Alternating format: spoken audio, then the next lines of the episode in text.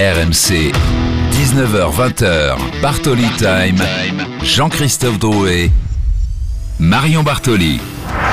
Cette ambition du top 5 est atteignable dès les Jeux de Paris. L'objectif sera de faire mieux qu'à Pékin. On sait qu'on en est capable, on sait qu'il y a un avantage de jouer à domicile euh, qui va nous permettre d'aller chercher allez, ces 15, 16, 17, 18 titres, 18 médailles d'or. Et on veut l'être durablement, mais on veut l'être dès les Jeux de Paris 2024. RMC, la une de Bartoli Time. Un Bartoli Time exceptionnel avec une invitée exceptionnelle. Alors je dois t'avouer quelque chose, j'y sais. Si je n'avais pas réussi ma petite carrière de joueuse de tennis professionnelle, j'aurais rêvé, et j'utilise bien le mot rêver, de voir le parcours de mon invitée. Un parcours qui commence quand même sur un terrain de tennis, puisqu'en 92, elle remporte l'Orange Bowl, l'équivalent du championnat du monde des minimes, des moins de 14 ans. Une carrière brillante chez les juniors. Elle dispute même Roland Garros chez les adultes. Elle jouera avec une certaine Amélie Mauresmo, l'exceptionnelle championne française en double. Et puis, à la suite de ce match, elle décide que le tennis, finalement, c'est pas vraiment fait pour elle. Et elle veut préparer le concours d'entrée à Sciences Po. Un concours que, bien évidemment, elle réussit brillamment. Elle obtient ensuite une maîtrise de droit à la Sorbonne, puis un master à l'ESSEC. Elle est admise dans la foulée à l'ENA, dans la grande lignée de son papa lui-même énarque. Elle est élève de la promotion Léopold Sédar Senghor, au même titre qu'un certain Emmanuel Macron. Pendant 15 ans, elle occupe des postes stratégiques dans le secteur privé, en particulier chez AXA puis Carrefour. Elle crée l'association Rénovo le sport français en 2017, puis elle est nommée directrice générale de la Fédération française de tennis.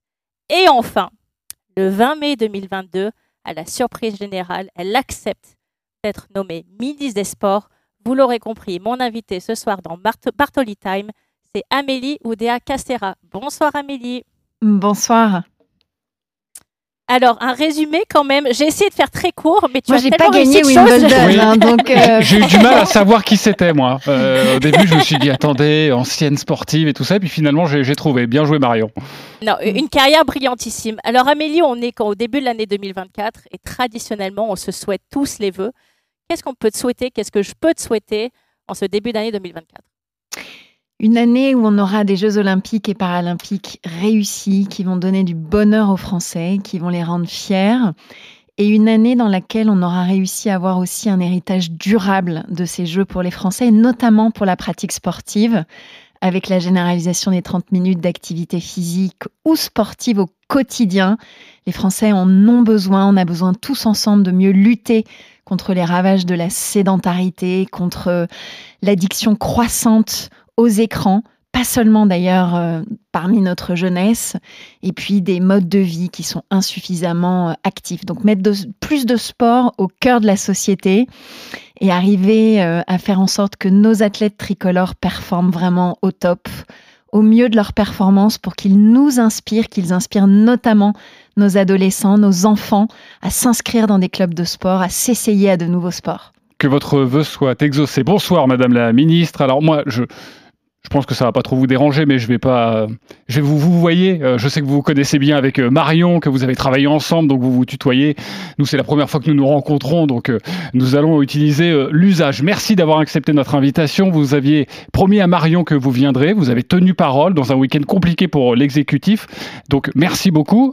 Déjà, si vous êtes là, est-ce que ça veut dire que vous n'êtes pas concerné par le remaniement? Non, j'ai aucune garantie aujourd'hui. Vous savez que la question de ce remaniement, de son opportunité, de ses contours, de son timing, ce sont des, décisions, des choix qui relèvent euh, du, chef de l'État. C'est vraiment euh, sa prérogative. Et je le disais tout à l'heure, voilà, personne n'est euh, indispensable, personne n'est irremplaçable. Ce qui compte, c'est le collectif et c'est à lui de constituer la meilleure équipe pour relever les défis importants de cette année. On a les Jeux olympiques et paralympiques, mais on a aussi toute une série de perspectives, d'actions pour euh, renouveler nos services publics, pour arriver à euh, gérer une situation dans un contexte international qui est sensible, qui est complexe, pour arriver à continuer à réarmer nos services publics, pour continuer à transformer le pays, réussir nos transitions écologiques. Donc il y a beaucoup, beaucoup de défis. Le sport en est un un parmi d'autres auxquels je sais que le président de la République est particulièrement attentif. Bien sûr, et c'est pour ça qu'on ne peut pas changer comme ça de, ministre à, six mois euh, du bol de sangria et des Jeux Olympiques. Persuadée. Bien sûr. Ça, c'est sûr. Alors, on vous souhaite une, une, belle année et vous, vous pouvez nous souhaiter un bon anniversaire. Alors, je vous souhaite un très bon anniversaire. Merci. Pourquoi, Madame la Ministre? Parce que nous fêtons nos un an tous ensemble et un an de, de la chute de, Noël Le Gret. C'était le 8 janvier ah. dernier dans Bartoli Time. Et eh oui. Euh, oui, c'était pour ça l'anniversaire. Pardonnez-moi. Euh, au détour d'une question sur Zidane, euh, les pieds dans les pieds dans le tapis. Souvenez-vous.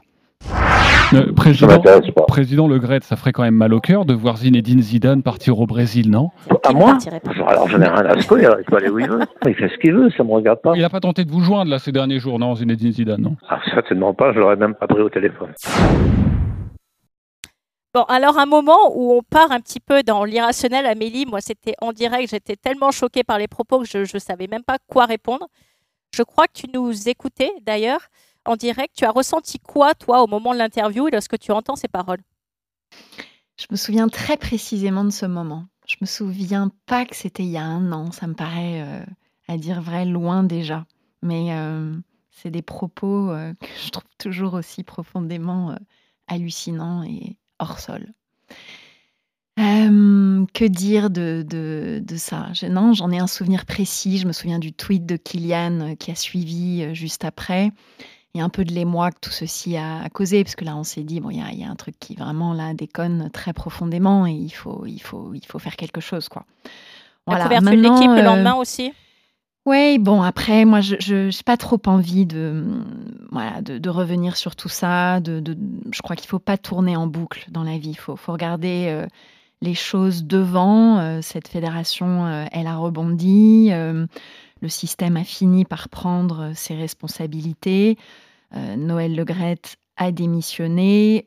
Je, trouve que d'ailleurs, il, il, fait preuve, au fond, d'une certaine j'allais dire dignité, je ne sais pas si c'est dignité, discrétion, mais voilà, aujourd'hui, euh, la, page est, la page est tournée, la fédération euh, avance. Philippe Diallo euh, à sa tête qui essaie de mener un certain nombre de combats pour le foot féminin, pour la lutte contre les discriminations, pour continuer à affirmer la lutte contre le séparatisme, pour aussi travailler mieux avec des plans d'action renforcés contre les violences à caractère sexiste et sexuel. Et je me réjouis que la fédération ait pris conscience de la nécessité voilà, de prendre vraiment à bras le corps ces transformations impératives sur le plan de l'éthique, de l'intégrité, sur le plan sociétal. Bon, c'était il y a un an, donc forcément, on avait envie de vous repasser cet extrait, mais vous n'êtes pas venu ici en, ce début d'année 2024 pour nous, nous remémorer de, grands souvenirs dans cette émission. Euh, vous êtes venu parler des Jeux Olympiques, forcément. C'est dans 200 jours. Nous allons passer une heure avec vous. Ça va vite. Nous avons beaucoup de choses à, vous demander, Madame la, Ministre. Pas de langue de bois, promis. Ou pas trop C'est promis Bon, c'est super. Euh, avant de parler des, préparatifs, de la sécurité, Marion, tu voulais parler de sport. Car oui, c'est étonnant, Marion, mais les Jeux Olympiques, c'est avant tout du sport. Exactement, c'est avant tout du sport. Alors, euh, Amélie, tu l'as évoqué, tu l'as annoncé. L'objectif, c'est top 5 au tableau des médailles. Quand on regarde les Olympiades précédentes, on voit que la Chine et les États-Unis sont quasiment intouchables peut se, mettre d'accord là-dessus. Donc, il nous reste trois places à aller chercher. Les performances de la France lors des Olympiades précédentes, il faut remonter à Atlanta 96 pour réaliser l'exploit, terminer cinquième avec 15 médailles d'or. C'était Marie-Josée Perret qui était porte-drapeau. Est-ce que c'est vraiment réalisable de finir dans le top 5 ou c'est un vœu un petit peu euh, en l'air? Non, c'est vraiment un vœu réalisable. Euh, et aujourd'hui, plusieurs indices euh, nous montrent que euh, on peut vraiment le faire, on peut vraiment l'atteindre, cet objectif. Moi, je voudrais d'abord revenir sur cette ambition. Parce que quand on dit le top 5, c'est être dans le top 5 des nations les plus médaillées, un classement qui se base sur le nombre de titres, sur le nombre de médailles d'or. Et là, je crois qu'il y a un trait culturel qui est intéressant, parce que je reviens sur Atlanta, Atlanta, c'est en effet la dernière fois qu'on a réussi à être cinquième au classement olympique. 15 médailles d'or et 37 médailles. Et en fait, quand on regarde dans l'histoire récente, 37 médailles, c'est assez peu. en volume, c'est assez peu. C'est même l'un des. Je crois que dans les huit dernières Olympiades, c'est notre résultat le plus faible. Mais on a gagné. On a été sur la plus haute marche du podium. Et ça, je trouve que culturellement, pour les Français, c'est une ambition et un point de repère extraordinairement important. Se dire qu'on veut pas seulement être euh, sur le podium, euh, avoir du panache, faire euh, un beau coup d'éclat. Non, on veut aller chercher le plus précieux des métaux. Et ça, je sais qu'on en est capable, mais il faut qu'on arrive à convertir notre potentiel jusqu'au bout. Aujourd'hui, je regarde un peu les projections. Je regarde d'abord évidemment les projections de l'Agence nationale du sport qui se basent sur ce que sont nos performances dans les compétitions de référence. Et là, à la lumière de ce qu'on fait dans ces compétitions de référence, on peut légitimement espérer avoir une soixantaine de médailles, euh, en avoir entre 15 et 20, 17, 18 en or, ce qui nous permettrait d'être dans ce top 5. Mais ce que je regarde avec presque plus d'intérêt, c'est les classements qui sont faits, les projections qui sont faites, notamment par les anglo-saxons, qui sont devenus un peu les experts du maniement comme ça des datas un peu dans tous les sens. Il y a un organisme qui s'appelle Grace Note, indépendant, qui nous montre que, au vu des résultats que nous avons aujourd'hui sur le champ olympique, ils ne font pas le même exercice sur le champ paralympique. On a toutes les raisons d'espérer d'être même peut-être sur le podium. Il, parle de, podium de, de 27 médailles d'or. 27 titres olympiques. Ce qui est considérable. Et c'est amusant parce qu'il voit plutôt moins de médailles au total. Ils partent sur une cinquantaine, 53 exactement. Donc ils voient moins de médailles que euh, l'Agence nationale du sport, mais beaucoup plus de titres. Et 27 médailles d'or, ça nous mettrait euh, dans le tiercé de tête. Alors ça, mais il y a aussi une autre étude qui est très récente et je voudrais vraiment prendre juste une seconde pour la, commenter, qui s'appelle Greatest Sporting Nations, et qui compile les résultats sur à peu près 75 disciplines sportives, et qui nous place en deuxième, position, ce qui est assez génial, et qui tient notamment à notre succès dans les sports co, et aussi à la progression des résultats de nos athlètes féminines depuis 2019. Bon, vivement une prochaine étude pour nous dire qu'on peut être premier dans le classement des médailles. J'espère que ça arrivera. Mais, en, mais... en plus, c'est pas de l'incantation parce que derrière, il y a beaucoup de travail depuis des années. Il y a une augmentation considérable des moyens. Vous savez qu'on a augmenté de 70% depuis les Jeux de Rio les moyens affectés aux fédérations. Qu'on a dans le cadre de la stratégie Ambition Bleue développé des innovations dans nos manières d'appréhender la haute performance avec un plan coach qui permet d'aller chercher les meilleurs et de soutenir leur mécanique de rémunération, de travailler beaucoup plus sur la data, sur l'analyse vidéo, sur ces composantes-là, d'avoir à travers euh, les territoires des maisons régionales de la performance qui nous permettent de proposer aux athlètes des services en proximité. On leur donne aussi des conditions renforcées de sérénité en travaillant à l'amélioration de leurs conditions de vie. C'est un élément très important. On a pris cet engagement, contrairement à ce qui s'était passé à Rio et même dans une moindre mesure à Tokyo, de sécuriser que tout athlète qui participe au jeu a au minimum 15 000 euros de revenus annuels. Et tous les athlètes, un petit peu moins de 600, qui sont suivis dans les cellules de performance, c'est 40 000 euros annuels. On investit pour cela 15 millions d'euros. Et au global, l'investissement de l'État dans la haute performance, c'est 300 millions d'euros. Alors justement, on va y revenir dans quelques instants, mais sur vos chiffres, ça inspire de deux réflexions. Euh, déjà, on se demande souvent si ce sont aux politiques de, fixer les objectifs quand on parle de, sport. En tant que ministre des Sports, des Jeux Olympiques et des Jeux Paralympiques, euh, ce tableau des médailles, c'est important, mais est-ce de votre responsabilité? Est-ce que vous serez responsable du point de vue comptable? Moi, je pense que c'est bien d'avoir euh, des impulsions, d'avoir des points de repère, d'avoir des ambitions pour la nation. Et je trouve que quand elles sont posées en des termes intelligents, qui sont ce relatif, qui sont ce culte de la gagne jusqu'au bout, c'est sain.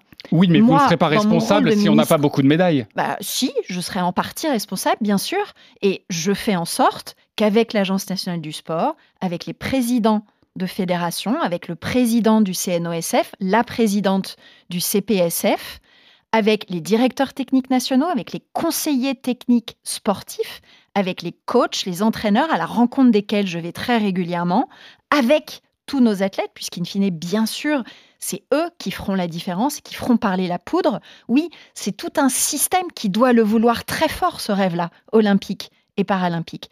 Donc moi là-dessus, j'ai pas de complexe. Le but, c'est que nos athlètes puissent donner le meilleur d'eux-mêmes le jour J. Ils ont encore un tout petit peu plus de 200 jours pour développer une version augmentée d'eux-mêmes, pour donner tout le jour J, porté par leur public, porté par cet avantage de jouer à la maison. On sait quand on regarde, quand on analyse les résultats sur les différentes éditions des Jeux, il y a un coefficient multiplicateur de médailles qui est entre 1,5 et 2,3 à peu près. Donc on a, avec euh, ce, public qui sera derrière eux, ces carrés des supporters qu'on prépare avec Paris 2024 pour qu'il y ait vraiment des tribunes en bleu, blanc, rouge, on prépare les conditions pour qu'ils puissent exprimer le meilleur d'eux-mêmes. Et c'est ça notre objectif fondamental. Ils sont capables de grandes choses, il faut le leur dire, il faut se le rappeler collectivement. Et on sent que vous êtes habité quand vous parlez évidemment de, ce sujet. Amélie Oudéa-Castera, la ministre des Sports, est notre invitée exceptionnelle dans Bartoli Time ce soir. Marion, une question sur ses ambitions sportives. Oui, absolument. Alors Amélie, tu évoquais effectivement ce nombre de médailles d'or, qui est finalement cette culture de la gagne lorsqu'on étudie un petit peu le tableau des médailles sur les précédentes Olympiades et que je remonte de 96 à aujourd'hui, ou en tout cas au dernier JO Tokyo, on s'aperçoit que le nombre de médailles le plus obtenu, ça a été 43 à Pékin en 2008, et on finit dixième dans ce tableau des médailles parce qu'on n'obtient que 7 médailles d'or. Et cette culture de la gagne, c'est quand même euh, quelque chose qui est un peu plus anglo-saxon qu'un élément français. On peut, on peut se permettre de se le dire. Et lorsqu'on analyse justement les performances des anglo-saxons, en particulier du Royaume-Uni, dans leurs propres Jeux olympiques à Londres en 2012, eux avaient réussi à terminer troisième avec 29 médailles d'or. Est-ce que parfois tu peux t'inspirer ou tu regardes ce qu'ils font? Ou c'est pas du tout la même chose dans une culture française différente où tu peux t'inspirer quand même? On s'est beaucoup inspiré de ce qu'a fait le, le Royaume-Uni pour définir la stratégie Ambition Bleue et pour développer ce module complémentaire qu'on a appelé Gagner en France pour aller capturer ce qu'on appelle le home advantage, cet avantage de jouer à la maison, de jouer à domicile, à la loyale, mais en essayant tactiquement d'être intelligent dans la manière dont on aide et dont on entoure nos athlètes. On a en même temps des différences par rapport au modèle euh, euh, du Royaume-Uni. Euh, eux avaient fait le choix à l'époque de miser beaucoup sur un nombre restreint de disciplines. Nous, on a une approche qui est un peu différente, avec un modèle qui est plus universaliste. Et quand on regarde les résultats des dernières années, on se dit que c'est plutôt un bon calcul, puisqu'auparavant, on avait une assise plus restreinte de disciplines dans lesquelles on était capable d'aller chercher vraiment des résultats par rapport à aujourd'hui où on a, je crois, 27 sports olympiques et 17 sports paralympiques où on est capable de monter sur le podium. Donc nous, notre modèle à nous, c'est un modèle de polyvalence, c'est un modèle où on est très fort dans les sports co, on est en même temps très fort sur un certain nombre de disciplines euh, individuelle et on sait qu'on peut avoir aussi quelques bonnes surprises. Je pense à la dynamique dans le golf aujourd'hui avec une Céline Boutier. Je pense à ce qui se passe sur le tennis de table avec les frères Lebrun. Je pense à la dynamique du triathlon. On a des performances exceptionnelles tant chez les hommes que chez les femmes en olympique, en paralympique. Donc au global, on a absolument tous les atouts en main pour cartonner lors de ces Jeux. Derrière tout ça, il y a cette question qui revient sans cesse, la France est-elle un pays de sport? En novembre dernier, l'un de nos plus grands sportifs français, Florent Manodou, invité de, l'émission Quelle époque? Sur France 2, vous l'avez forcément vu, Madame la Ministre, répondait à une question sur les objectifs fixés par le président de la République, Emmanuel Macron. Voici la réponse de Florent Manodou. Il peut faire ce qu'il veut, hein, ça changera pas. Euh. Je vais me faire des ennemis, mais euh, non, je crois pas. Non, non, mais t'inquiète. on n'est on n'est pas du tout un pays de sport. On a, on a des très bons talents, mais par contre, si tu vas dans les pays anglophones, quand tu vois les infrastructures qu'il y a, on réduit de 4 à 2 les, les, les, heures de, de, cours de PS. On peut pas dire, bah voilà, je veux être la meilleure nation en mettant les moyens comme ça. C'est, pas possible. Moi, j'ai mon, ancien colocataire qui est parti en Australie, qui pour le même boulot gagne 5 fois plus et qui, qui entraîne un petit peu moins, enfin, qui entraîne des gens de, qui sont un peu moins talentueux. Amélie Oudéa-Castera, vous auriez envie de lui répondre quoi à Florent Manodou, euh, sachant que ils sont nombreux les sportifs à dire ben oui c'est beau de nous annoncer tous ces chiffres et, pourquoi pas d'avoir un objectif de médaille, mais on n'a pas la, le sentiment et peut-être qu'ils se trompent, c'est à vous de nous le dire, on n'a pas le sentiment d'avoir été suffisamment accompagné pour ces Jeux Olympiques. Ah, il y a plusieurs choses. Moi d'abord, j'aime le challenge de Florent.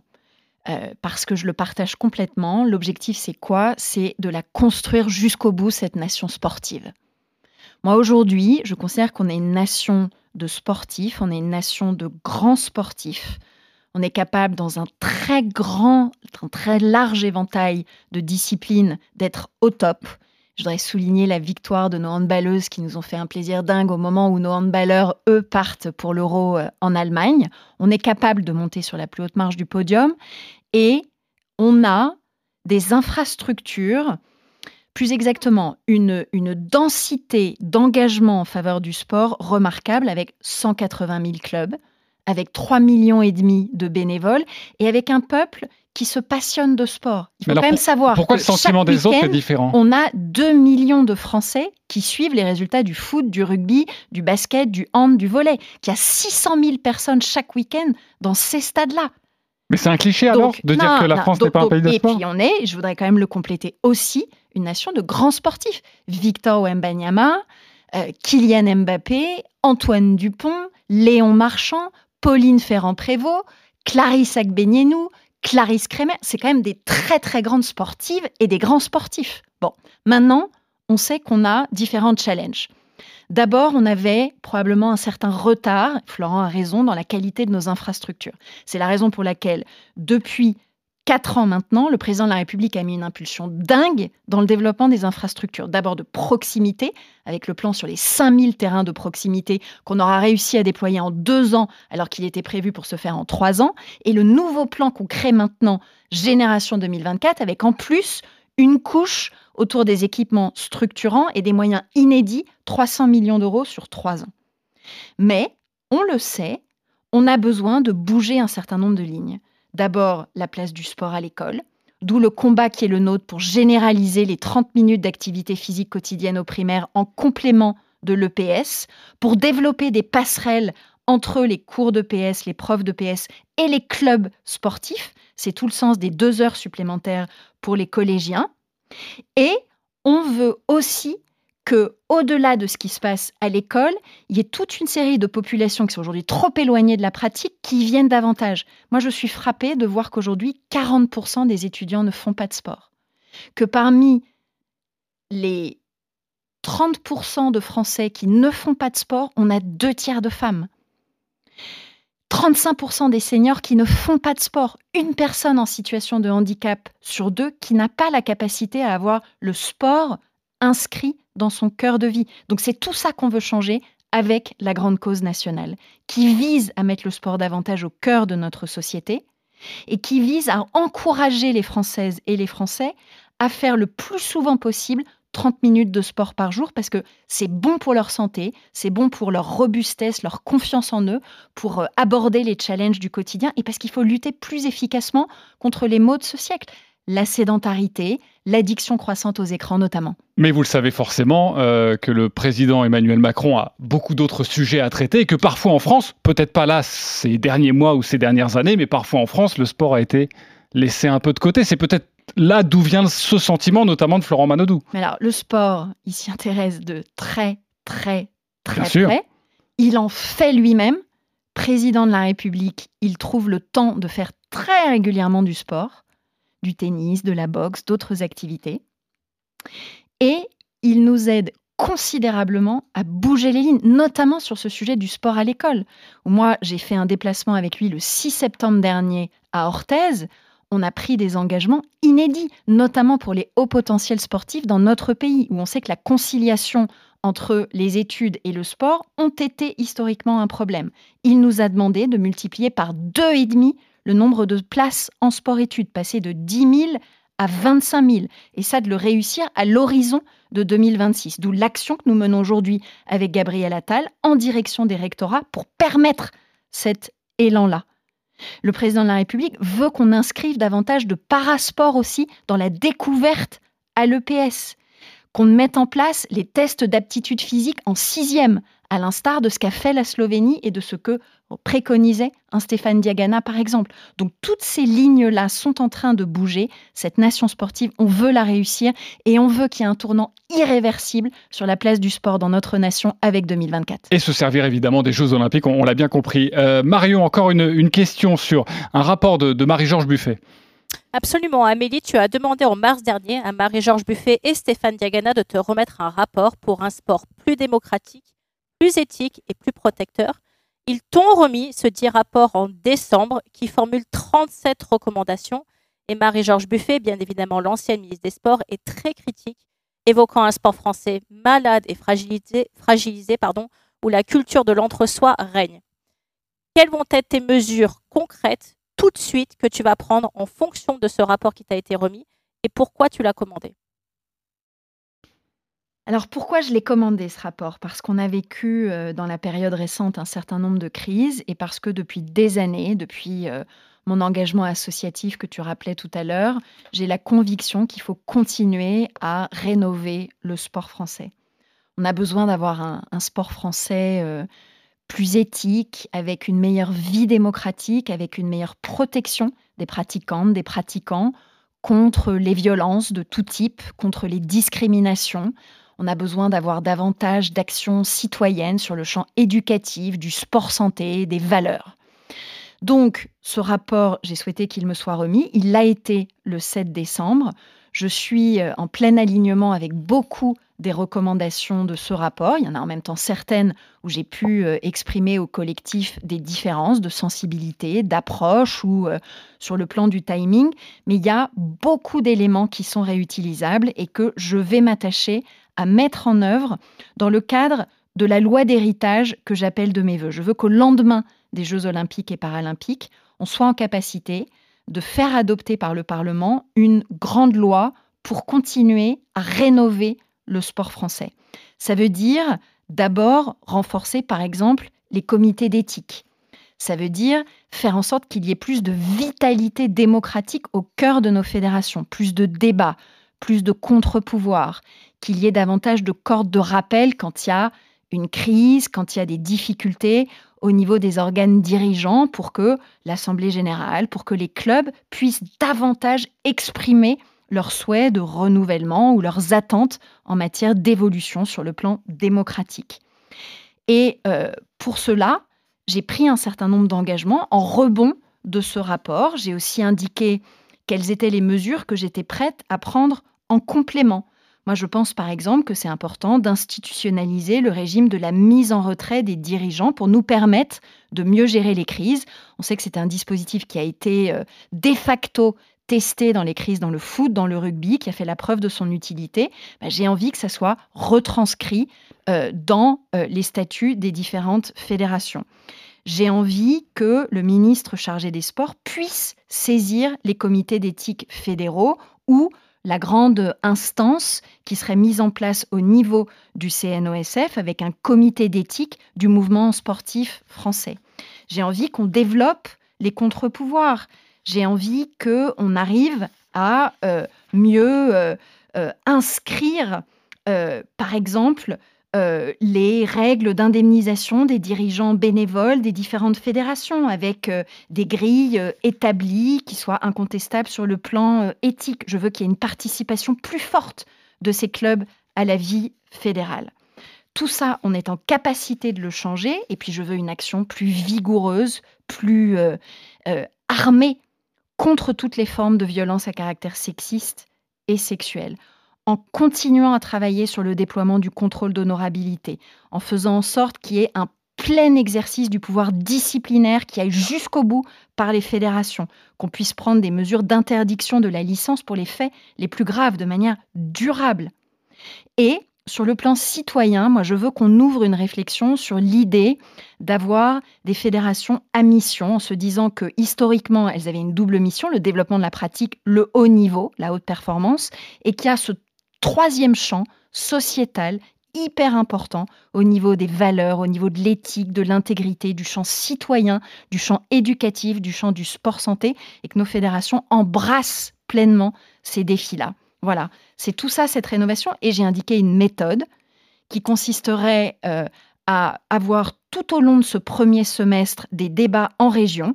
J'ai écrit vendredi dernier au président des conférences régionales du sport, au cœur de l'Agence nationale du sport, pour qu'elles animent ces débats, qu'on puisse faire remonter toutes les propositions de terrain, qu'on assemble tout ça pour bâtir cette loi d'héritage. S'il faut que, au passage, on prenne en compte un certain nombre des recommandations qui seront formulées par la commission d'enquête euh, parlementaire qui est sur ces sujets en train de sortir son rapport pour le 16 janvier prochain. Nous le ferons de manière ouverte, de manière constructive.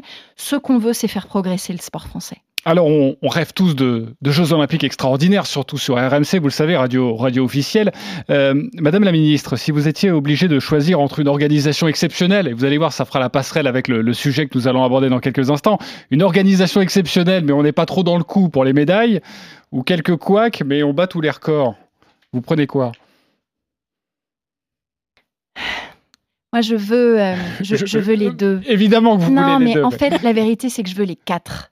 Je veux les quatre. Je veux une organisation aussi irréprochable que possible sur le champ de la sécurité, des transports, de l'accessibilité aux personnes en situation de handicap, euh, des conditions d'accueil touristique, de l'anticipation des risques sanitaires, etc. Ça, c'est un premier point. Pour moi, il y a un deuxième point qui est la réussite de nos athlètes tricolores. Tout mettre en œuvre pour qu'ils soient au top le jour J. Il y a un troisième enjeu qui est d'arriver à faire de ces jeux des jeux populaires, une vraie fête dans les territoires. On va avoir les jeux les plus décentralisés de l'histoire. 73 collectivités hautes.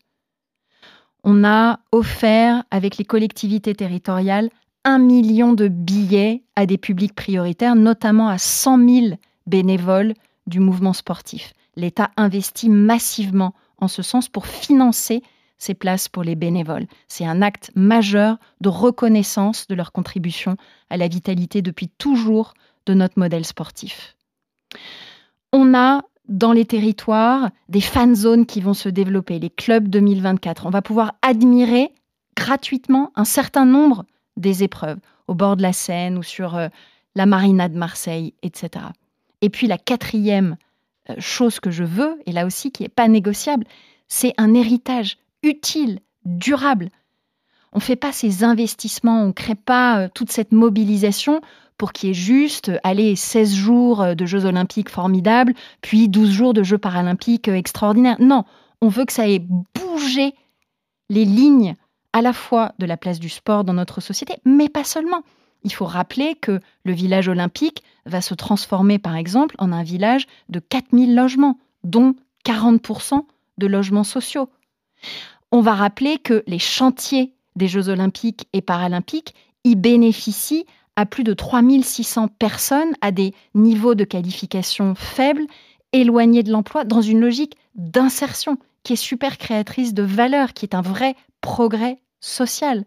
On va avoir ce chantier extraordinaire de la baignabilité de la Seine et de la Marne, qui va transformer le cadre de vie pour les franciliens. C'est des transformations majeures, tout comme on transforme aussi la question de l'accessibilité de nos infrastructures, de nos équipements pour les personnes en situation de handicap. C'est tout ça ces Jeux olympiques et paralympiques. Et on va en parler dans quelques instants. On va continuer d'en parler. J'ai l'impression que mon tu préfères n'a pas forcément fonctionné auprès de la ministre des Sports qui n'a pas non, voulu mais choisir. Il est taquin, j'y sais, on le, on le connaît. À chaque fois, oui, oui, il cherche la petite bête. Bon, on se retrouve dans quelques instants dans un Bartoli Time exceptionnel avec la ministre des Sports, des Jeux Olympiques et Paralympiques, Amélie Oudéa-Castera, avec Marion Bartoli. À tout de suite.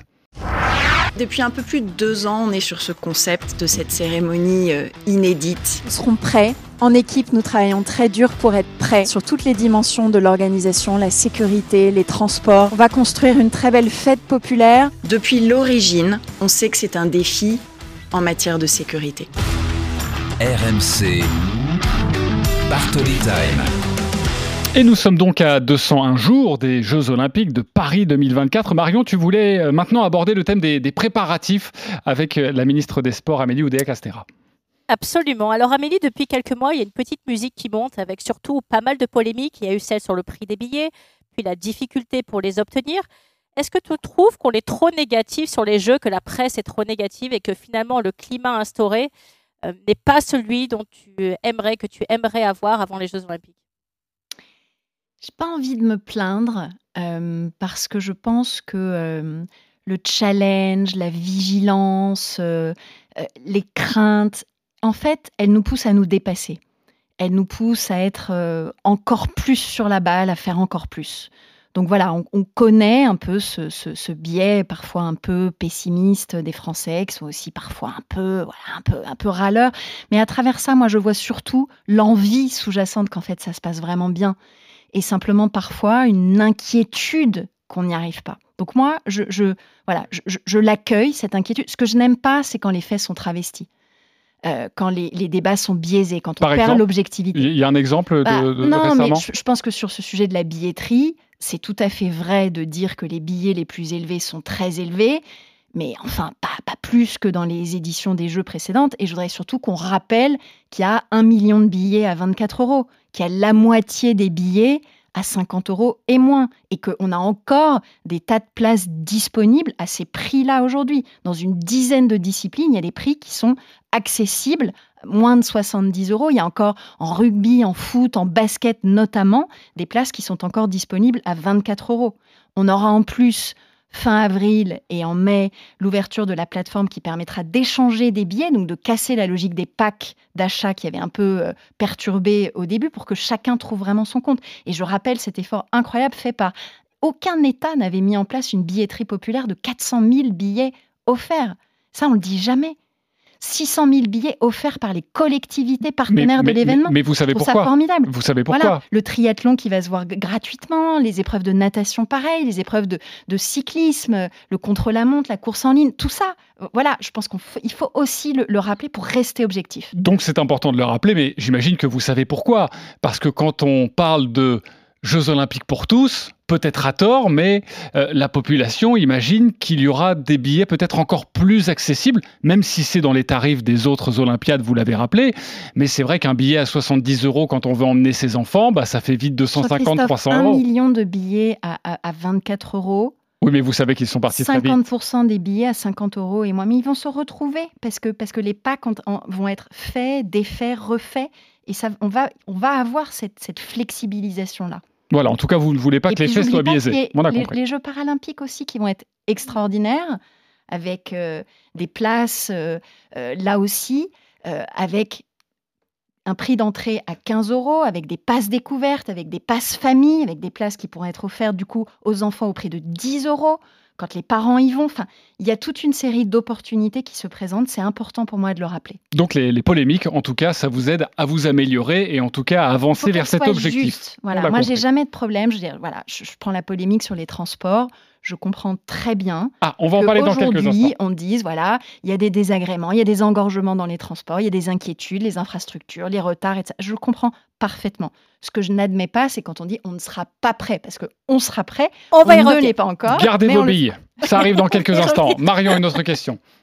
Oui, absolument. Alors moi, je me pose la question, lorsqu'on est ministre des Sports, comme toi, que les Jeux Olympiques sont dans 201 jours, est-ce qu'on arrive à dormir le soir ou on passe des nuits plutôt courtes? Plutôt courte, Marion. Plutôt très courte, j'ai l'impression. Plutôt courte, mais euh, en tout cas, je, vais me coucher en étant crevée. Je me lève le matin avec beaucoup de cœur à l'ouvrage. Ah bah, vous avez de la chance. Moi, je me couche en étant crevé. Je suis encore crevé le lendemain matin, mais je dois, ça doit mal se passer visiblement. Oui, mais c'est parce que ça, tu fais pas tes 30 minutes de sport par jour. Voilà, voilà. Qu'est-ce que tu veux que Si, quand même. Ça fait du golf. Non, hein. non, non, non, non, Avec plaisir. Euh, vous connaissez mon amour pour le golf. Bref, euh, on parlait des, des, de la vision un peu trop négative médias ou population. Euh, Madame la ministre, selon une enquête Odoxa publiée en novembre dernier, il y avait 44% des franciliens qui jugeaient que l'accueil des, Jeux Olympiques était une mauvaise chose. Ils étaient que 22% il y a deux ans. Est-ce que cet engouement populaire, vous avez l'impression qu'il tarde à venir? Est-ce que pour vous c'est normal qu'aujourd'hui on ait ce sentiment et qu'en fait tout va s'effacer comme ça, un coup de baguette magique au, début des Jeux? Non, enfin moi je retiens surtout de cette même étude qu'on a 72% des Français qui sont en soutien de ces jeux et 82% d'entre eux qui estiment qu'ils vont être positifs pour mettre en valeur l'image de la France. Le soutien est un petit peu moins élevé parmi les franciliens, vous avez raison, mais parce que ça correspond aussi à un certain nombre d'inquiétudes légitimes sur les impacts sur le quotidien. Et c'est ce à quoi nous nous efforçons de répondre aujourd'hui avec Laurent Nunez sur tous les sujets de périmètre de circulation, périmètre de, sécurité, avec Clément Beaune autour des transports en donnant bien une anticipation de quelles sont les lignes qui seront euh, les plus sollicitées, quelles sont les gares où il y aura quel type de, de temps d'attente. C'est ces éléments-là qu'on donne aux franciliens pour bien les rassurer, bien leur expliquer les tenants et les aboutissants. Et je suis sûre que tout se passera bien. On a conçu des plans de transport avec des plans B, des plans C. On a des infrastructures qui se développent avec des travaux qui sont à temps.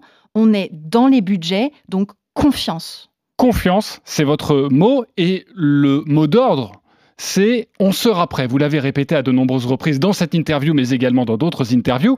Pourtant, Anne Hidalgo a dit ceci dans l'émission Quotidien, c'était en novembre dernier. Anne Hidalgo, évidemment, maire de Paris. Aujourd'hui, on est quand même dans une difficulté déjà dans les transports du quotidien et on n'arrive pas à rattraper le niveau, par exemple, de ponctualité, de confort pour les Parisiennes et les Parisiens. Qu'est-ce qui sera pas prêt Qu'est-ce qui sera pas prêt Eh bien, par exemple, le, euh, ce qu'on est en train de faire porte-maillot et hall et des trains qui devaient être plus nombreux arriver à la porte-maillot et ça va être un bordel pas possible si alors, les transports ne sont pas en fait en fait il y a des endroits où les transports ne seront pas prêts parce qu'il n'y aura pas le nombre de trains et le nombre la fréquence bon. Anne Hidalgo fait de la politique du gros rouge qui tâche ou elle a raison? Non, je me suis déjà exprimée sur ces sujets. Je, honnêtement, je ne veux pas faire tourner en boucle euh, cette polémique. Moi, je considère que euh, on est une équipe.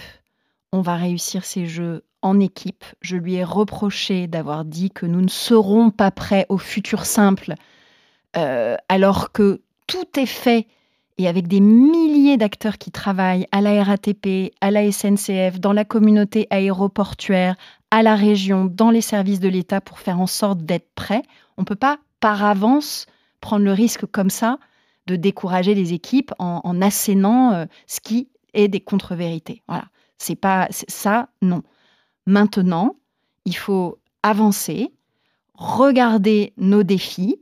Moi, je comprends euh, parfaitement euh, quand on met en avant qu'il y a un certain nombre de difficultés dans les transports. Il faut être lucide sur tout ça, il faut être conscient de nos défis, mais on est au travail pour pouvoir être prêt le moment venu, encore une fois, en équipe, lucide et extraordinairement à la tâche. Dans une interview vendredi à, France Info, Michael Jérémiaz, il est question là d'accessibilité aussi pour euh, les, personnes qui ont du mal à, se, déplacer ou en situation de, handicap. Michael Jérémiaz, qui est le chef de, mission de l'équipe de France pour les Jeux paralympiques, exhortait Emmanuel Macron, le président de la République, à, tenir sa promesse sur le, remboursement intégral des, fauteuils roulants en 2024.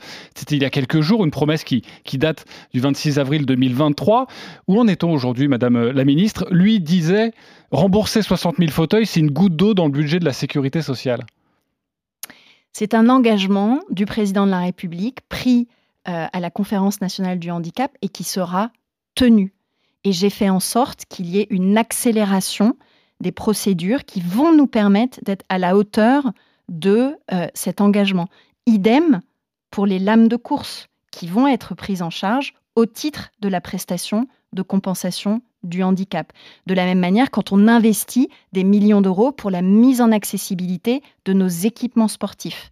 De la même façon, quand on dit qu'on va travailler avec les établissements sociaux et médico-sociaux pour qu'il y ait les 30 minutes d'activité physique quotidienne. Quand on développe nos 3000 clubs inclusifs avec Marie-Amélie Le Fur. Vous l'avez dit, vous allez le faire. Ces actions que nous avons euh, définies dans un plan d'action très ambitieux pour faire bouger les lignes de la place du sport dans la vie des personnes en situation de handicap. Et oui, on le fera. Sur la cérémonie d'ouverture, maintenant. Y compris les investissements avec les agences régionales de santé à hauteur de 10 millions d'euros en faveur de ces structures aussi.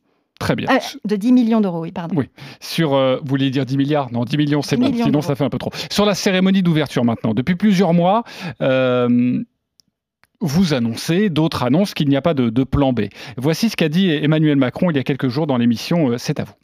Et donc tout est fait pour que ce soit prêt en termes de sécurité, en termes d'organisation et autres. Et comme on est professionnel, comme on est professionnel, il y a évidemment des plans B, des plans C, etc. Mais est-ce que on doit tout de suite, c'est la différence entre s'organiser, prévoir, et puis tout de suite être dans le catastrophisme et en quelque sorte ne plus avoir aucune ambition, c'est de dire tout de suite on rapatrie. Non, alors Amélie, on a l'impression que c'est devenu un gros mot, le plan B. Au contraire, pour moi, vous seriez très responsable de l'imaginer, comme l'a évoqué le président de la République. Il n'y a vraiment pas de mal à le dire. À 99%, c'est sur la scène, mais on se garde 1% au cas où. Est-ce que tu es d'accord avec cette version Alors, moi, moi, je vous suis, êtes vraiment à 100%. je suis totalement décomplexée sur ce sujet. Euh, depuis le départ, j'évoque un certain nombre de variables d'ajustement, tout en rappelant que cette cérémonie inédite sur la scène, elle est le cœur de notre ambition pour des jeux iconiques. On a au cœur de cette ambition un certain nombre de variables d'ajustement sur lesquelles on peut jouer. La jauge sur les KO, la gestion des périmètres de sécurité, la nature même exacte de la parade artistique, la, quantité de festivités qu'on autorisera ou pas dans Paris autour de la scène, etc.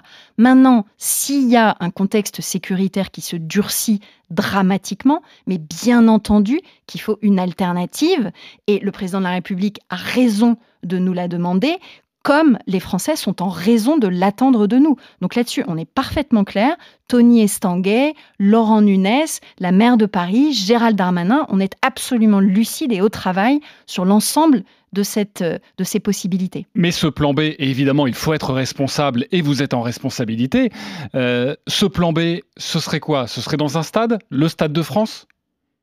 Écoutez, on aura en temps utile euh, les éléments d'information, d'annonce, de priorisation sur ces registres-là. Mais on sent que c'est compliqué de le dire. Non, non, mais simplement, il ne faut pas préempter les arbitrages.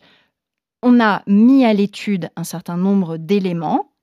Il faut être professionnel jusqu'au bout et pas faire des annonces à l'emporte-pièce à contre-temps. Donc chaque chose en son temps. Mais je le redis, notre cérémonie d'ouverture, le cœur du projet, c'est de la faire sur la scène, avec cette parade, 6 km de long, avec ces 10 500 athlètes olympiques, parité, hommes, femmes, de les faire défiler sur des bateaux sur la Seine. Et c'est aujourd'hui sur ce scénario-là que nous continuons de mettre le cœur de notre effort, le cœur de notre concentration. Vous avez déjà vu euh, les préparatifs. J'imagine vous êtes au cœur de toutes ces discussions. On a envie d'être une petite souris. Euh, est-ce que vous pouvez dire aux auditeurs, ça va être grandiose Qu'est-ce qu'on pourrait voir? Dites-nous sur cette cérémonie. Oui, ce sera, ce sera magnifique. Mais je veux qu'on garde l'effet de, de surprise.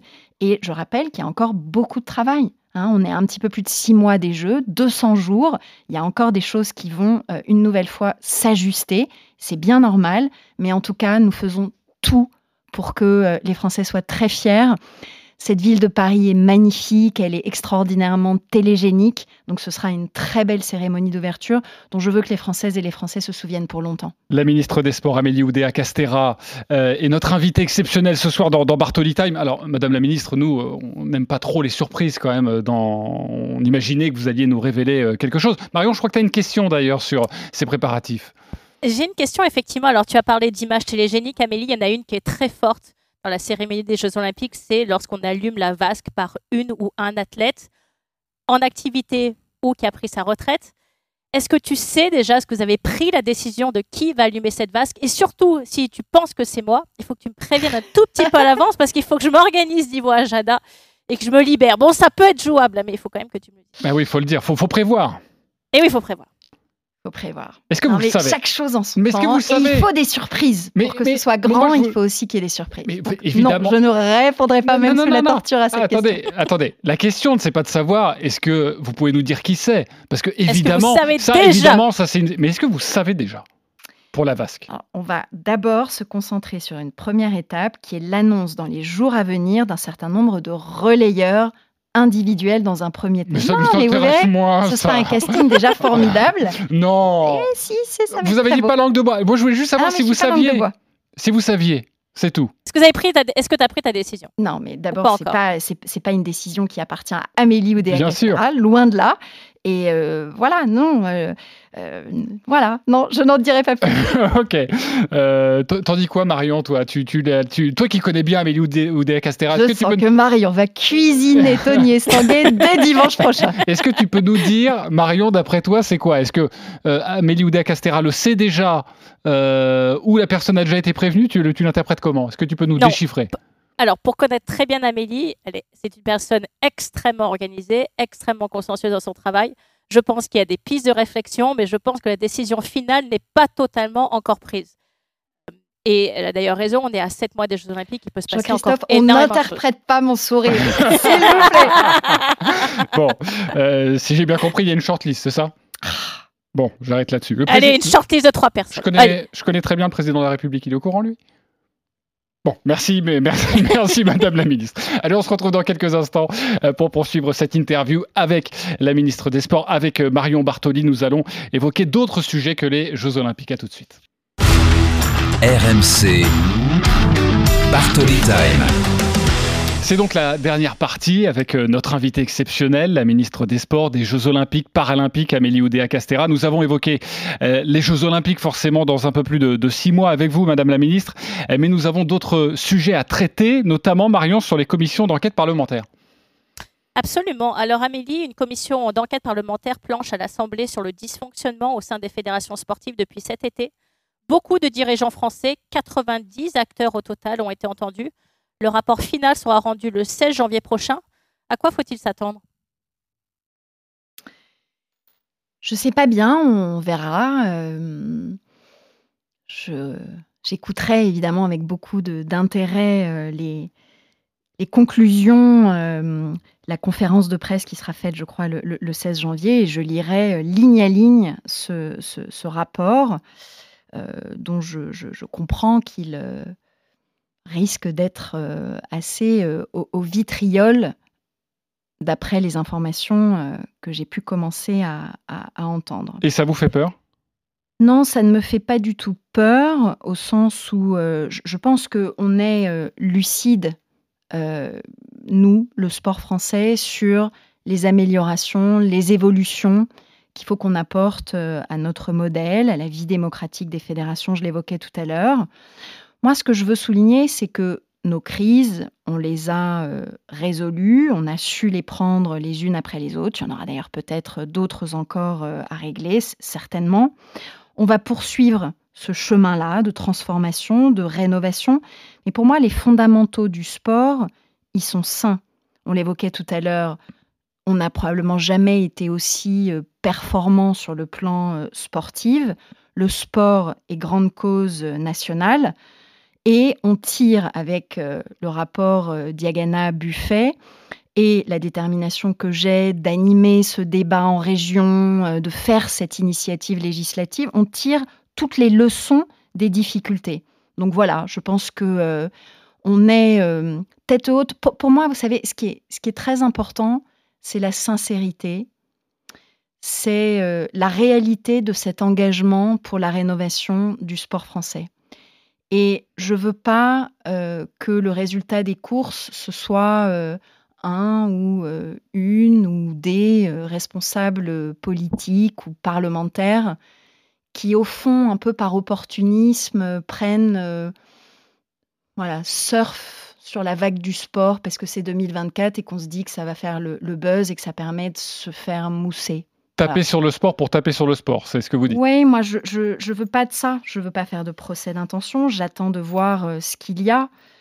Euh, mais hum, je veux pas qu'il y ait du spectaculaire pour le spectaculaire, je veux pas qu'il y ait d'humiliation du sport français, je veux pas qu'il y ait de décrédibilisation du sport français.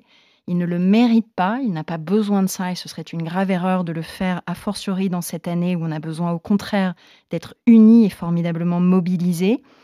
Et je veux pas euh, de allez, d'acharnement politique ciblé voilà, les combats politiques, pour moi, ils doivent être nobles, ancrés dans la durée, et je ne laisserai pas le sport français euh, être la cible d'un combat politique un peu artificiel, guidé par les circonstances euh, du moment. Vous avez employé un mot intéressant. Vous avez parlé de sincérité. Nous avons appris, euh, appris jeudi dans, dans, Le Monde que six dirigeants du, sport français sont soupçonnés de, de parjure. Autrement dit, ils sont soupçonnés de déclarations sous serment erronées devant cette commission d'enquête parlementaire charge maintenant à la justice de, décider s'il y a matière à ouvrir une enquête ou pas. Ça fait mauvais genre.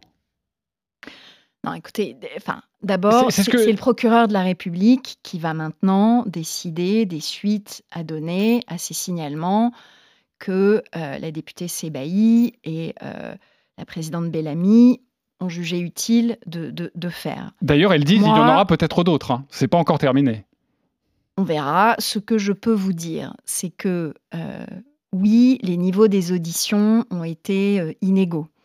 Euh, je pense que les personnes qui ont été auditionnées n'étaient pas toutes bien préparées. Elles n'ont pas été toutes suffisamment précises. Maintenant, euh, dans euh, euh, des auditions longues, difficiles, exigeantes, ça peut arriver de commettre une erreur, de, dire une chose à côté. Voilà. Donc, ça m'est arrivé, y compris à moi. Par jour, le mot est trop fort. Non, mais je pense vraiment pas qu'il n'y a, a, a, a, a, pas de mensonge dans tout ça. encore une fois, je ne vais pas jouer le rôle du procureur à la place du procureur. Je constate que Sabrina Sévaï, elle a quand même un peu le sens du feuilleton sur ces sujets-là, qu'elle a bien pris le soin d'associer euh, en détail la presse à ses travaux. Et il y a des moments où je m'interroge un peu sur, oui, sur euh, voilà, ce qu'elle cherche vraiment le côté buzz. au fond. Voilà. Ok, je, rappelle, que c'est la rapporteure écologiste euh, de la commission parlementaire. Voyons, moi, je, dis, je, dis ça encore une fois, sans esprit défensif. Je pense que c'est une chance que le Parlement s'intéresse au sport. Je pense que c'est une bonne chose que la question sportive soit au cœur des débats publics il y a un certain nombre de boulons à serrer dans le sport français et la lutte contre toutes les formes de violence fait éminemment partie de ces combats, je l'ai dit depuis le premier jour, comme je parle depuis le premier jour de combats en faveur de l'éthique, de l'intégrité, de l'ouverture du mouvement sportif. Autant je ne suis pas d'accord avec Marie-Georges Buffet quand elle dit que le sport est malade, ni même d'ailleurs qu'il est fragilisé, autant elle a raison sur une forme d'entre-soi qu'il faut ouvrir. Mais il n'y a aucune complaisance aujourd'hui. Il n'y a aucune complaisance dans la manière dont on traite le sujet euh, des violences à caractère sexiste et sexuel. Moi, j'ai au contraire demandé à la commission d'enquête que les éventuels euh, signalements qui aient pu être remontés sur la fameuse plateforme que les, députés avaient ouverte, Balance ton sport, ça soit remonté à la cellule Signasport pour que ça puisse être traité par les bonnes procédures avec toutes les garanties qui doivent entourer ce type d'enquête, d'investigation et éventuellement de poursuite. Parmi, parmi, les, parmi, les, personnes qui, figurent et, qui sont soupçonnées de, parjure, euh, euh, il y a le président de la Fédération française de tennis, Gilles Moreton, il y a celui de la Fédération d'équitation, Serge Lecomte, euh, président de la Fédération aussi, la présidente de la Fédération des sports de glace, Guénaël Nouri. il y a une question que, que, je me pose parce que depuis votre arrivée, vous avez fait votre combat la mauvaise gouvernance dans, le sport. Et on ne pourra jamais vous prendre en défaut là-dessus. Il y a eu le football, il y a eu le rugby. Euh, et moi, il y, a une question que je trouve très intéressante. Vous allez me dire si elle l'est ou pas. Mais par exemple, quand on parle de, tennis, forcément, vous avez travaillé dans cette fédération et pour vous, bah, c'est impossible d'en parler. Est-ce que ça nuit ça, ce qu'apprécie à votre action, par exemple, de ne pas pouvoir parler de, Gilles Moreton ou de cette fédération? Non, parce que le contrôle est mené de manière euh, vigilante et exigeante par les équipes de Matignon. Et c'est prévu ainsi par des décrets de, déport. Vous l'avez dit, moi j'ai vraiment fait de, ce combat en, sur cette rénovation du sport français depuis plusieurs années un ancrage moi-même bénévole dans la vie des fédérations depuis que je suis très jeune, quasiment depuis le lendemain de l'arrêt de ma carrière sportive.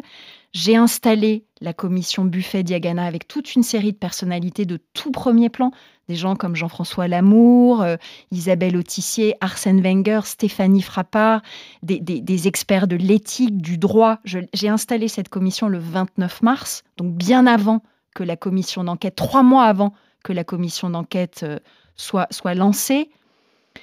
Euh, on ira au bout des travaux de refondation, de rénovation qui doivent être menés. Je vous l'ai dit tout à l'heure, il y a beaucoup des préconisations du rapport Buffet-Diagana que je vais embarquer. Je vais compléter aussi ces recommandations et rien ne sera tabou. Et j'ai beau ne pas être en accord avec tous les éléments de la méthode de ces deux députés, je regarderai avec la plus grande attention les recommandations, les préconisations de ce rapport. C'est mon devoir de ministre. Mais je ne veux pas qu'il y ait de mauvais combats pour des mauvaises raisons. Je ne veux pas qu'il y ait de mauvaise instrumentalisation. Je ne veux pas qu'il y ait de caricature. Et je considère que euh, le sport français, il mérite aussi qu'on se batte pour lui, pas que contre lui. Et je vois que Sabrina Sebaï, bah voilà, euh, elle a voté négativement à la loi euh, sur euh, les Jeux olympiques et paralympiques. Je vois qu'elle n'a participé à aucun des débats relatifs au budget du sport. Donc j'ai l'impression d'un intérêt, on va dire, pour le moins sélectif pour le sport français. Je pense que c'est très clair et on retiendra qu'il n'y a pas de tabou, même si on parle d'une fédération, euh, peu importe laquelle, et, notamment de, tennis. On parlait des fédérations. Euh, Marion, tu voulais parler avec euh, Madame la Ministre de Bernard Laporte, qui était notre invité le 19 novembre dernier, lui qui a été poussé vers la sortie il y a un an de la fédération de rugby, qui est revenu par la fenêtre un an après en tant que directeur du rugby de Montpellier. Déjà, voici un extrait. Je rappelle qu'en décembre 2022, vous avez été euh, condamné avec Moed Altrad à des peines de prison avec sursis euh, pour avoir euh, noué, selon la justice, un pacte de corruption. Vous avez fait appel de cette condamnation. Le second procès n'a pas encore eu lieu. Est-ce que vous comprenez, Bernard, que ce retour interroge, voire agace? Non. Il agace les cons, oui, mais les cons, il y en a partout. Ça, cela, il ne m'intéresse pas. il y a une loi en France, non Elle est simple. Il y a une présomption d'innocence. Et si on l'a fait, c'est parce que moi, encore une fois, je suis convaincu que j'ai rien fait. Moi, les jaloux et les aigris, je leur réponds pas, je, je les écoute pas surtout. Voilà. C'est aussi simple que ça. Alors Amélie, les propos de Bernard Lapote, c'était le 19 novembre 2023 dans Bartoli Time. Est-ce que c'est une provocation pour toi sa réponse? Non, pour moi c'est pas une provocation. Je suis même euh, assez alignée avec euh, cette sélection-là des propos.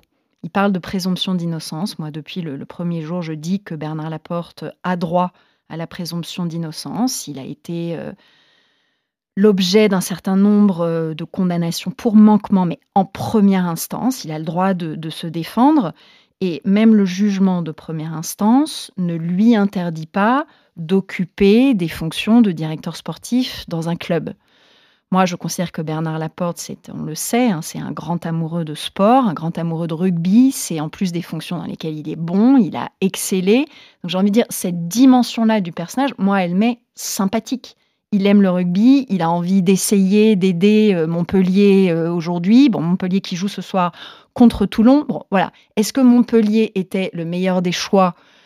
Je n'en suis pas sûre dans la mesure où il y a euh, dans ces liens avec Altrad des éléments qui ont été euh, mis en avant par le juge avec des faits de corruption, quatre je crois, dans leur relation à tous les deux. Elle était là la provocation. Donc voilà, est-ce que euh, c'est la chose la plus habile et le meilleur signal à envoyer sur le plan de l'éthique? Je n'en suis pas sûre, mais j'ai envie de dire, ça les regarde et ça regarde le juge.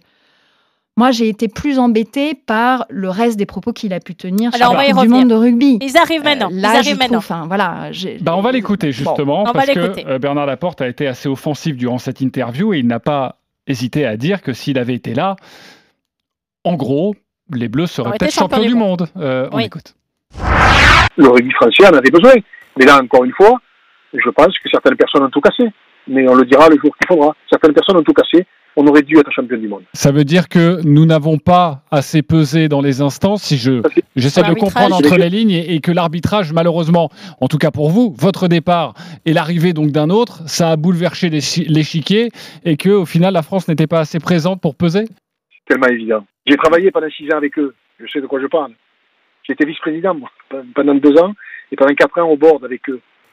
D'accord? Mais ça a toujours été comme ça. Mais là, c'est vrai qu'on avait l'impression de ne pas jouer une Coupe du Monde à la maison, c'est une évidence. Là, ça vous a plus euh, gêné, Amélie Oudéa Castera? Oui.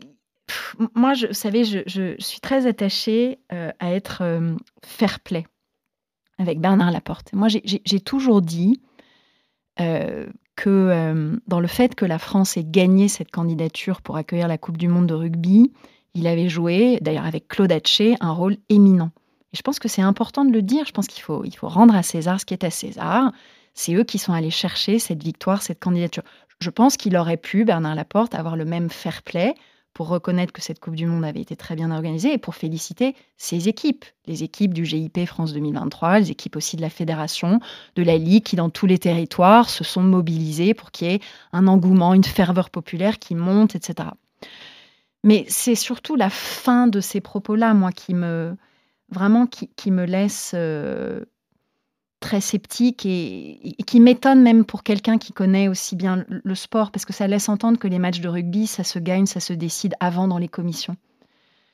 Ce n'est pas ma conception du, du sport. Je pense qu'il faut être lucide là aussi, sans naïveté. Il est capital d'avoir une influence au cœur des instances euh, mondiales, européennes, internationales du sport, bien entendu. Mais de dire si j'avais été là. Non, mais euh, voilà, et puis de laisser. Enfin, bon, moi, s'il si, veut aller sur ce terrain-là, je, veux dire, je, peux, je peux rappeler que c'est sous sa présidence qu'au contraire, la présence française a reculé. Euh, on a été très largement absent des premiers temps euh, du dossier Nations Cup, alors qu'on savait qu'il fallait veiller au problème des doublons avec le top 14 aucun membre qui avait été placé euh, dans la commission haute perf euh, masculine. Quand il y a eu les nouvelles consignes arbitrales en novembre 22 autour du sujet des rugs, dont on sait que c'est une des, sources de, voilà, de force de, de, notre rugby à nous, c'est dans ces moments-là qu'on aurait pu peser et influer sur le cours des choses. Nous, derrière, on a au contraire reconstitué une influence qui avait reculé. Et Florian Grill, à cet égard, s'est énormément mobilisé, a reconstruit des tas de liens euh, de, confiance qui avaient été écornés pendant ces, ces, ces, mois de 2022. Ce qu'il vient, de dire, ce vient de dire, c'est tout ce que vous avez euh, voulu combattre dans les fédérations.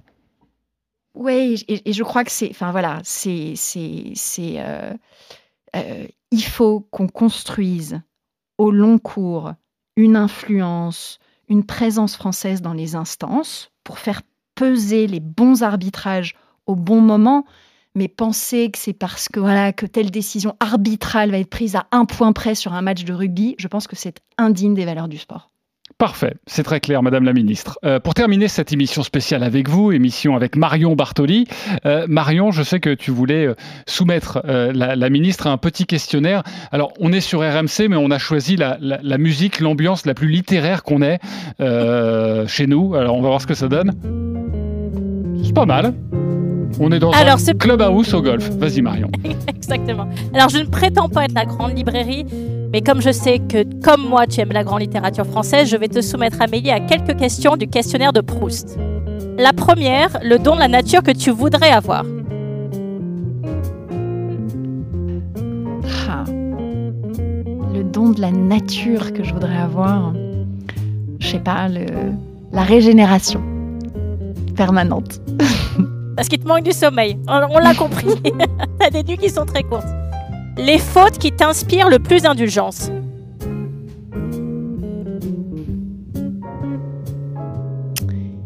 Difficile ces questions. Euh, ah, j'ai choisi le plus dur pour la fin. Tu sais, c'est comme un match de tennis. Il faut terminer les points. Je crois que c'est l'orgueil au fond. Parce que voilà, autant je déteste l'aigreur, la jalousie, euh, autant l'envie de se dépasser, l'envie de gagner cette dimension-là, qui parfois, euh, voilà, euh, j'ai de l'indulgence pour ça.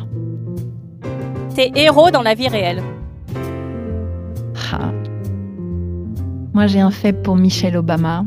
Je la trouve exceptionnelle. Puis j'ai, ouais, j'ai. Ah. J'aimais beaucoup Jacques Delors. J'ai été profondément émue. Non, je ne vais pas te dire Marion je sais que vous avez euh, une relation extraordinairement favorisée. Non, je, voilà, je, je, suis facilement euh, conquise par des personnalités généreuses, engagées, qui essayent de travailler pour le bien commun. Et il y en a sur cette petite planète. Des héroïnes dans l'histoire. Héroïne dans l'histoire. Pocahontas. Pourquoi Je sais pas. Euh, la liberté, euh, l'audace. Les cheveux euh, Non. Le bandeau. ok. Pour faire plaisir à Marion. Ok. pour faire la petite référence au tennis. Et ma dernière question, Amélie Oudéa Castera, quel est ton rêve de bonheur? Des grands Jeux olympiques et paralympiques. La boucle est bouclée. J'ai l'impression. On va arrêter cette musique, c'est un peu trop pour moi. Ça devient trop intelligent. On a envie de s'allonger, on perd un peu en. Ouais. Je suis bien d'accord. Elle est désarmante cette. Euh, c'est à ce moment-là qu'on devrait poser des questions les plus difficiles. C'est vrai. Avec cette l'image de la vasque. On, refera une interview et on reposera la vasque évidemment. Vous avez non, Antigone, j'ai envie aussi de, dire. En, citer Antigone parce que je trouve que c'est une euh, voilà une grande héroïne. Euh, voilà tragique, mais qui a su euh, repousser des limites pour, euh, pour, pour l'honneur et pour les convictions dans lesquelles elle. Euh, voilà, pour ce qu'étaient ses convictions. Et nous serons là pour les Jeux Olympiques sur RMC. Madame la ministre des Sports, merci beaucoup d'avoir accepté notre invitation et d'être venue vous confier dans l'émission de Marion Bartoli. Merci, merci beaucoup à vous. RMC Bartoli Time.